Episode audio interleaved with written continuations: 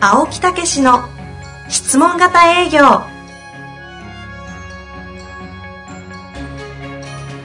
営業それは商売の原点トヨタ大阪ガス生協などの営業マンも実践2万人を超える営業支援を行った青木武しが営業の真髄を語り尽くします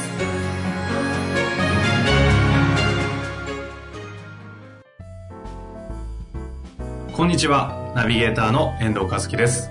青木武の質問型営業。青木さん本日もよろしくお願いいたします。はい。よろしくお願いいたします。えー今日はですね、はいゲストがいらっしゃってるんですそうよね。なんですよね。えー質問型営業の実践者、まあつまり青木さんのクライアントさんになるんですかね。はい。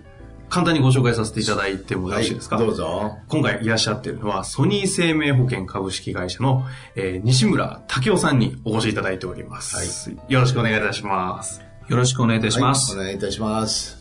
まあもう西村さんがになるとね、よくあの聞く MDRT の取得者でもあり、はい。まあ大活躍中ということで、え今回えお越しいただいたんですが、え青木さんの方からせっかくですので、ちょっとご紹介いただいて、えはい。今までゲストで、ええ山本さんっていうのはねあ、で奇跡の営業のそうなんです、はい山本正明さん。あの方もソニーさんなんですね。そうでしたねソニーさん随分活躍していただきましてね、ありがとうございます本。当ですよね。ええあの方は兵庫ですけど、はいこれ西村さんは千葉でいらっしゃいますよね。なるほど。ええそれと、西村さんも MDRT のね、成績を取られたということですけど、当時はそうじゃなかったんですけどね。うんあそうなんですねええ悪戦苦闘をされてて、えええその辺ちょっとお聞きしたいとは思うんですけなるほどど、ええ2年半前にですね、えええ私どもの営業塾っていうのがありまして、はい。ええその時はね、私が2泊3日で特別にやったのがあるんですよ。うんうん。でそれに出席をされましたう。ん千葉の成田で、ええじゃなかったっけあれ、成田はるみです。はるみですね。で、やらさせていただまあ間違きいでますすねね。はい。えー、そして、えー、その、やる前、はい。それから、やってる時、えーやってる時っていうのは、その塾を受けてる時っていうのはね、はそしてその後っていうような、いろんな、こう、その変化を聞かせていただいてね、素晴らしいなと思いましてね。はい。ぜひ皆さんに聞いていただきたいと思いまして、実はこれ、えー質問型営業のこの放送では初めての、実はクライアントさんになるんじゃないかなあ、そうですね。体験者、はいね確かにそうですよねこの前も会でね、ええポッドキャストのメンバー集まっていただいて、はいその中にも体験者がいらっしゃいましたけどね、うんええまあ、こっちの私どもの本論の営業塾の体験者というなるほことでございまして、ええ西村武夫さんでいらっしゃいますどうもありがとうございますよろしくお願いいたし改まめす。ましてよろしくお願いいたします。まあ、ざっくばらんにいろいろね聞かせていただいたらと思うんですけどね、ええあの西村さん今現在はどういう活動をされてられるかちょっとお話をまずいただいてはいはいえー質問型営業を受講して、それ以降質問型営業をですね、ええ実践をし続けて、あその中から、あのーご紹介を中心として、ええ今に至ってます。ああ、なるほどね。ありがとうございます。その保険そのものとか、その活動ってどんなことをされてられるかって、まずそっちからちょっとお話しいただけますか。はい。ええ今でも、ええあのー個人の方を中心としえてえ活動してるんですけれども、えこれはソニー生命さん、はいということでございます。そでこれ、千葉で。千葉で、千葉のどちらでございますか千葉の海浜幕張になります。あ、あー幕張の方ですね、活動は主に千葉ですかいえ、あの、首都圏1都3県が中心になります。あまああ、とは言っても先ほどお伺いしたら、ええあの上は北海道、下はあの石垣島までということで、はいあの日本全国、北海道さんお知らんですけど、えーそんなとこまで行ってるんですか、はえーまあやっぱりご紹介ということがね、はい。あるとね、そういうこともあるかと思いますけどね。大活躍でございます。はい。ほんで千葉をえー中心にやってられるとはいいうことでございますね。あの、もともとは、あのソニーさんは何年ぐらいでいらっしゃるんですか転職をしまして、もええう、はや15年。 ?15 年。はい。15年という、今大体、大体おいくつぐらいで。ええ別に大体って難しいい。 ですね、年齢の。 50を超えました。 50を超える。はいえーほんで10 14年。はい。ということは、それ以前のお仕事もあったってことね。はい以前はどちらにえー、住所におりました。あすみと申しますあの、エリートです立ね。派な、立は派なお仕事でございますよねい。まあ当時えは、ーあの先ほどの私お会いした時にお聞きしたんですが、あの、バンクーバーとシアトルでしたっけの方にも駐在をされ、えーまあ、もういわゆる、あの、日本企業のエリートサラリーマンの、すごいですね。私もシアトルは何回も行ったんですよ。あの前の仕事野球見に行くあいやいやい や失礼しました失礼しましたなんでですか。ビジネスであ、ビジネス。もうその発想がちょっと怪しいところがあります。はい。まあ、それで、そんなことの中で、なぜそれを、天心を考えられたんですかえー前職の時にとても、あのー親しくさせていただいたあの役員の方がええご退職をされまして、ええーあのお辞めになられる時ですねえ、え僕はこれだけの、まあ、財産もあるし、まあ、明日からあの毎日悠々自適のええ楽しく人生を送るんだとええいうお話をいただいていたのですが、はいうん数年後、うんたまたまばったり道端で出会いまして、えそうしましたらですね、もうお辞めになられた時とはもう全く風貌が変わってしまう、さられたんですね。えええあ、そうですか。ええそれでそれを見た時に、え男はやっぱり一生働かないといけないのかなと。そそれは言うなれば何が何になったみたいなイメージだったんですか、ものすごくこうエネルギッシュだった方がですね、ああものすごく老けていらっしゃったのを見て、あこれはやっぱり男は働き続けることで、やっぱり人間活力というのは生まれるんじゃないかなというふうに思いましあて。ああ当時バカかりし、はい商社マン時代に。え60で定年退職ですか。はい。ああ。じゃあもう、ショック受けましたね。ものすごいショックでした。ねえ、それで本当に人生を考えるっていうかね。なるほど。その時、でも、おいくつですかまだ 30?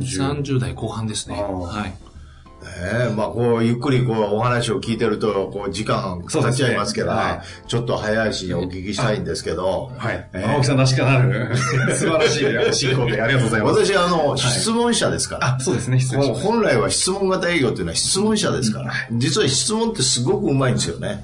あの、それは人が言うことであって。そうね。うん、そそれで、じゃあなんかそういう転職を考えて、はいたまたま、たまたま。えその時に目の前にやってきたのがたまたまその2世目だったというだけのえ話なよんくです。ほんでも、そんだけ一流のとこから、本当ですよね変わりましたね。いえ、あの、やっぱり自分のおお前職の時から思っているのは、やっぱりずっと長く働きたいという部分 と、うん。もう一つはやっぱり人のために何か役に立つ仕事をやっていきたいなってああ、なるずっと思っていたので、それがうんたまたま目の前に来たのがその2世目だったというだけの話です。ほど。なるほど。まあ、ご家族でのお話とかね、はい。いろいろあったと思いますけど、まあまあ、そういうところからはい勤められて、はいそれで最初はあれですよね、なんか、えー営業をやられて、はい。えーその校長だっていうのもね、お聞きしました。はいで、そこからマネージャーに転身されて、でも、そこが一つの転機でうまくいかなかったんですかね。その辺はどうなんでしょう。あの、マネージャー職になったえ頃からですね、うんうん世の中は非常にインターネットとうんいうものがものすごく普及しまして、で我々保険の営業をするにあたって、えやっぱりあの一つのライバルはインターネット。インターネットでのその情報が非常に氾濫をするようになり、その中で、えー多くのお客様はそこで得た情報が全てだというふうに、うんやっぱり思われる方がすごく増えてきたということ。うん。なので我々がお話をしたとしてもなかなか伝わらなくなってきた。うん。場合によってはそのぐらいのことは知ってるよというふうにお話しいただくことがすごく増えてきたというこなとるですほ。どということは自分がやってた頃の営業とマネージャーになってからの営業をリクルートしてやったそれが違うっていうことになりますはい、そうです。ええああそれでどうなりましたその結果、おーやっぱりきちっとした説明をしないといけないというふうに思ったわけです。あーなるほど思いますねはいえその説明も長く説明をするんではなくてうん、本当にポイントを置いた説明をしっかりとすれば、お客様は理解をしていただけるものだというふうに思ったわけえです。はいはいはいでそこに磨きをかけたんですね。ええおーいい話です。それはマネージャーになられてからはい、マネージャーにもなったからもありますしええ、またマネージャーからですね、その後、今の営業職に戻ったんですが、も戻られたのはなぜ戻られたんですかそれはですね、ええーやっぱりお客様からマネージャーとしてはですね、ええなかなかお客様のとこに訪問することができなかったので、はいえーお客様から現場に復帰してほしいという依頼をいただきえまえして、すごいいいじゃないですかそれまあ、改めては、い今まで改めそての人を採用したり、はい教育する側に回したのが、もう一度現場に戻る。はいなるほどいうのを意思決定されたのは確か8年とか9年後ぐらいですよね、はい入社されて。はい、おっしゃる通だりかですら、あれですね、インターネットが出てきて営業が変わって、はい教えにくくもなったし、もう一度体験せなあかんなと思ってる頃にお客様からもそう言われた。はい、ということで、マジュネージャーを一回出して、はいえーもう一度その現場へ戻ったと。いうことですね。そして、質問ではなく、あのはいえ、説明ですねう。んそれで、そをのかけると時、。その時やったのがそれですか。説明が大そ事。れは、ということは前にもそういう形でやってたわけですよね。はい。それをインターネットがこう出てきたもんで、よりポイントを絞ってということでございますね。ええそれでどうなったんですか、それで。磨きをかけたことによって、ええ確かに成績は上がりました。はい。成績は上がったんですけれども、うんその世の中の変化というのはすごく早いので、うんえー半年前、1年前に通じたものが、えー今現在まで通じなくなってくるという。ということは、さらに磨きをかけないと いう、いたちごっこをずーっと繰り返してたわけです。その磨きをかけるっていうのは何に磨きをかけるんですかお客様が本当に聞きたいことと我々が伝えたいことはやっぱり違うということに気づいたので、うん聞きたい部分に関してだけポイントを置いて、スパンスパンスパンとお話をするということに磨きをかけたんです。いや、私ね、改めて今日のね、ええする前に西村さんの話を聞いてたんですけど、はい実になんか似てるなっていうね、私が、営業人生。私が、プロセスですねうんプロやってきたプロセスをね、インターネットでもう一回考え直して、私も専務でしたからね、前。いそこから代理店社長になって、もう一回現場へ戻ってますからね。ええ、ああ、面白いねな。それももうそういうことをもう全部もう本当の地べた作戦みたいな、 ゲリラス、ゲリラですね。そうそうそうそう。ねすげえ似てるんですよ。うん。それで、どうなりましたで、磨きをかければかけるほど、確かに成績は上がるのですが、うん結局また磨きをかけないといけないといういたちごっこをずっと続けていて、ええーそろそろ疲弊してきたんです。ああ、当時の携帯電話の冊子のメーカー合戦みたいな感じです。あれでしょ、磨きをかけるっていうのはこう説明の仕方とか。はい。ね私もやりました。今それなんか自分の過去を思い出したからね顔されてましたけど。うん、こういう説明の仕方しようとか、ここの製品はどういうものになってんのかとかね。はい。うん。どんな感じになるんですかその、そこに入っていくと。小ネタ探そうとかそういう世界に行くんですか小ネタじゃなくって、これがインパクトあるんじゃないかとか、これが刺さるんじゃないかとか、はいそんなになりませんそうですね。おっしゃる通りです。へえ。ねえまた、あのーうん場合によっては、そのテクニックだとかですね、うんそういう部分もやっぱり磨きをかけるようになってくるんですね。た例えばなんかどんなのがあるんですかそこにこうえ。行いったや、そこの方々駆け引きでこうですよね、はいっ。て言って言いながら、そこをパッと開けるね。その、開き方とか、はい。指の差し示し方となか、るほど。違いますそうですね。おっしゃる通りで す。指の差し 方。いや、本当ですよ。はあ、そこまでか。場合によってはお客様をまあ誘導してしまうということも中には出てくるんじゃないかなと思います。ああ、なるほど。うん西村さん、今日はすごいトーンを抑えて喋ってくださってますけど、あの、むちゃくちゃ饒舌ですからね。うんあの油断してたら、あの、天然水とあの、ミネラルウォーターの違い分かるみたいな話をバンバン切り込んでいくような方ですので、あの、うん、ねおしゃべり本当にお上手ですから。それで、どうなりましたかその結果、やっぱりそこには限界があるというふうに思いまして、あー疲弊してくるね。社内でも確かにお客様に質問しようよと。うん。うん。という話になるんですが、何をどう質問していいのかが分からず、んもう自分なりに、えーまたスクリプトを書き、自分一人で、えー練習をしたりなんかして、いろんなことを、あのー試してみたんです。うん。試してみたんですが、やっぱりそこもある程度限界が出てきたときに、たまたまですね、たまたまですよ、あの、アマゾンで本の検索をしていたら、青木先生の本に当たったんです。はこれやーと思って、本を購入をして、もう何度読み返したことか。あーじゃあ、じゃあ、そのもう疲弊して疲れて、その質問、質問しかないと思ったんですかはい。もうこれはもう質問しかないって。おーなんで思ったんですか、それは。説明をしてもお客様は納得していただけない、うんこれは何かというともしかしたらお客様自身が思ってることを自分が聞き出してないんじゃないかってああ。でもそこまでは自分で気づくに至ったんですね。そこはすごいですけども。うん、それででその結果、うんやっぱりお客様の気持ちを聞き出すためには質問しないといけない、質問するためには何をどう質問していいのかいうのが分からなかった、だいぶ考えましたか、そこは。もう考えました、もううん。 B5 のノートを何冊にもいろいろとこう書き書いて分けして書いて分けしてで一人色遅れもし本、本とかもそういう参考で選んだりとか。はい。あの、まあ、やっぱりお客様の気持ちを引き出すためのいろんな心理学の本も含めてうん読みました。あーうんねでもそれでもなかなかたどり着かない。はい。はい。で、その、たどり着いたのが先生のお本にたどり着き、それをもう熟読をし、じゃあもう私の本はど真ん中やったどね。真ん中でした。へえちなみに何の本だったんですかそれは。アブローチの、えー緑色の本ですよね。緑色は、あれは、ビジネスリーダーの質問あ力そうですね使用前、使用後のこと。それから今、アプローチのは、はい質問はアプローチで突破するっていうことあそうですそうですピンクなんですうね。はい。うん。これやと思いまして、へそれでどうなりましたうんそれをまず読んで、ええ自分なりに考えて、うんで、自分なりに試してみたんです。うんそしたら、成績が伸びたんですよ。え。また、本当に。本当ですか。はいよく聞きますけいど。や、本当に。に。で、伸びたんですけれど、もっと伸ばしたいって、やっぱり人間は欲が出てくるじゃないですうか。んどう、どう伸びたんですか前年比から考えると、んあの、まあ、2割、3割は伸びました。で、やり方はどう変わったんですかやっぱ質問を中心としたうん一番最初のアプローチから始まり、基本的に全ては質問で、えー物事が流れていできるよる。うになったはい。うーでん。そこが、ほんでも西村さん偉いとこやね。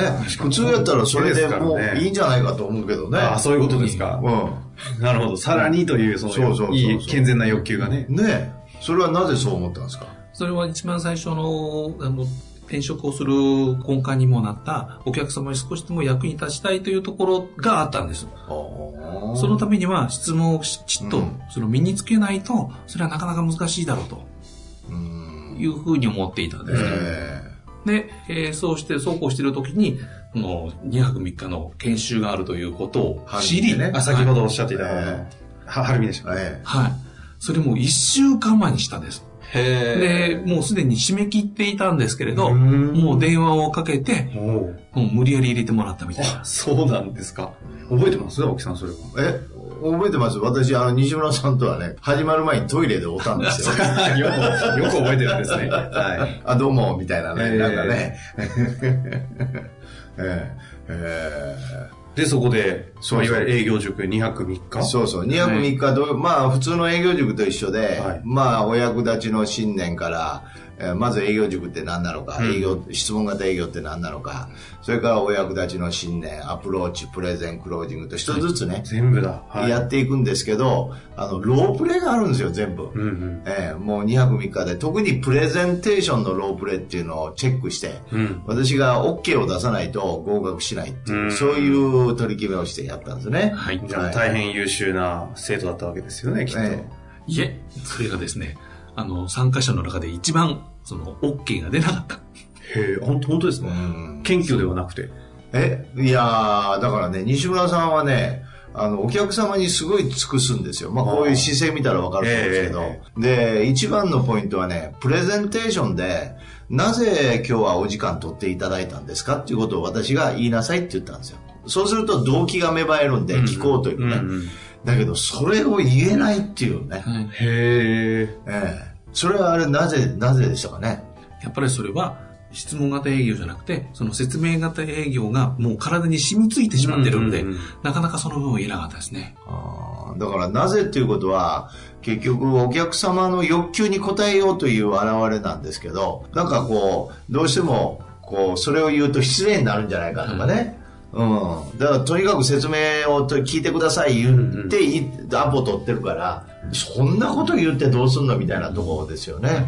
あれすごい壁でしたよね。はい。かなり大きな壁でして。だから、それはね、はっきり言うと、西村さんのお客さんとの関係の壁でもあるんですよね。はい。うん。ええだから、質問型でものすごく良くなったけども、本質的に質問で引き出してるだけで、関係性が実は変わってなかったっていう事実があったんですね、あれ。なるほど。うんねえどうですか、そういうこと聞いて。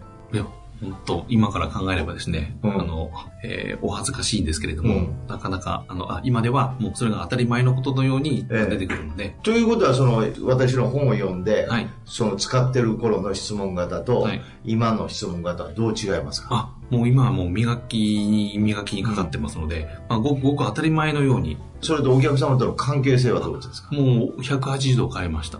ああ、どう変わりましたかえー最初の数分というか、まあ、5分10分でお客様との人間関係を築き、うん今ではその後もしっかりとお話を、えー進めることができるようになりましたので、なるほど。それ以前はそれ以前はですねやっぱりそこの部分にあの構築するにすごく時間かかってましたよねああ、なるほどねなるほど。ここなんですよ。ここは本だけじゃ、これ、でも、例えば言っても2、3割の営業成績が上がるけど、うんそのまだ足りないいもやのがやっぱあるんでーす。だからね、あの、やっぱり、こう、私も何回か言ってるかもしれませんけど、質問型営業が分かるっていうのはね、その、トークじゃないんですよ。あそのテクニックじゃないわけですね。関係性とかうん何をやってるんだっていうことが分かりだして、お客様との関係性が完全に変わっちゃうんですよ。うん。そういう点でお話をさせていただくとしましたら、質問型営業とその説明型営業とします。説明型営業は、その説明にピタッと合ったお客様は、こちらはものすごく向いてくれるんうですよ。ん。でもそうでないストライクゾーンから外れる方々にとってみると、それがやっぱり場合によっては苦痛になってくるわけうですよ。ん。一方、質問型営業は全ての方がストライクゾーンなので、うん。どんな方ともああ。関係を築くことができるという点では、180度違います。うーん。いい話ですね。いやいやいや、だからもうこれね、ちょっと一回じゃ無理なんで、はい、そうですね。うん、この、だからそこのセミナー、ね、2泊3日のセミナーでどういうことが起こって、そうですねその後どうなったかっていうね、ああ、ぜひ、私もそこはあまり聞いてなないんのかで。聞い聞いてみたいですね、はい聞きたいです改めてね。でそれ以外のところでですね、えその質問型営業を原理原則を身につけたからこそ、うんこの MDRT 取るぐらいになるまでの、ええもう要はもう自分の中でのもうオリジナル性がある質問型営業ができちゃって、そこに独自の西村さんのあノウハウとかもあるんではいはいはい、はい。ぜひその辺も含めて次回はあ聞いてられましたよねはいご紹介していただけたらそうですね面白いんだろうなと思うので、うんだ次か回らは、その辺をね、聞かせていただこうと。続編ということでええはいここまでどうです後半か、戦西村さん、話していただいて。なんか自分で喋って気がつくこととかなんかありますかあーいい質問ですね。ありがとうございます。実際にあの過去を振り返ってみると、まあ、いろんなことがあったなっていうだけじゃなくてやっぱり今やってることがた間違いないんだということがあー改めて再確認することができたかなと思います。はということは質問型営業を極めるということがあの本当の意味で営業としての成功とともにやっぱりお客様に対するお役立ちというところ、あうんうんここをしっかりと推し進めていくことができるんじゃないかなというふうに思います。なるほど。なんか青木さんも喋ってるかのような雰囲気 で、今、出てオーラが出てましたけど、すごいですね。こんないに、やいや、もう。こんなに引き継いでる方がいらっしゃるんですね。いや、もう西村さんは、あの、話の内容がね、なかなかいつも感心させられる。はあ、ええそんなフィードバックを聞いた青木さんはどんなご感想ですかもう、丸ごみたいな感じですね。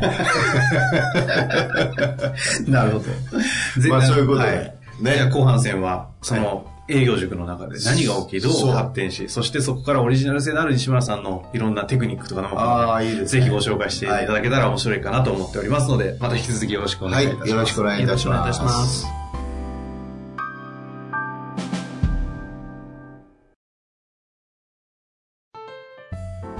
遠藤和樹です番組では青木武氏への質問をお待ちしておりますウェブサイト質問型営業のホームページの右サイドにあるポッドキャストのバナーからアクセスいただきお申し込みくださいホームページは質問型営業で検索するか URL www.s-mbc.jp でご覧いただけますそれではまた次回お会いしましょう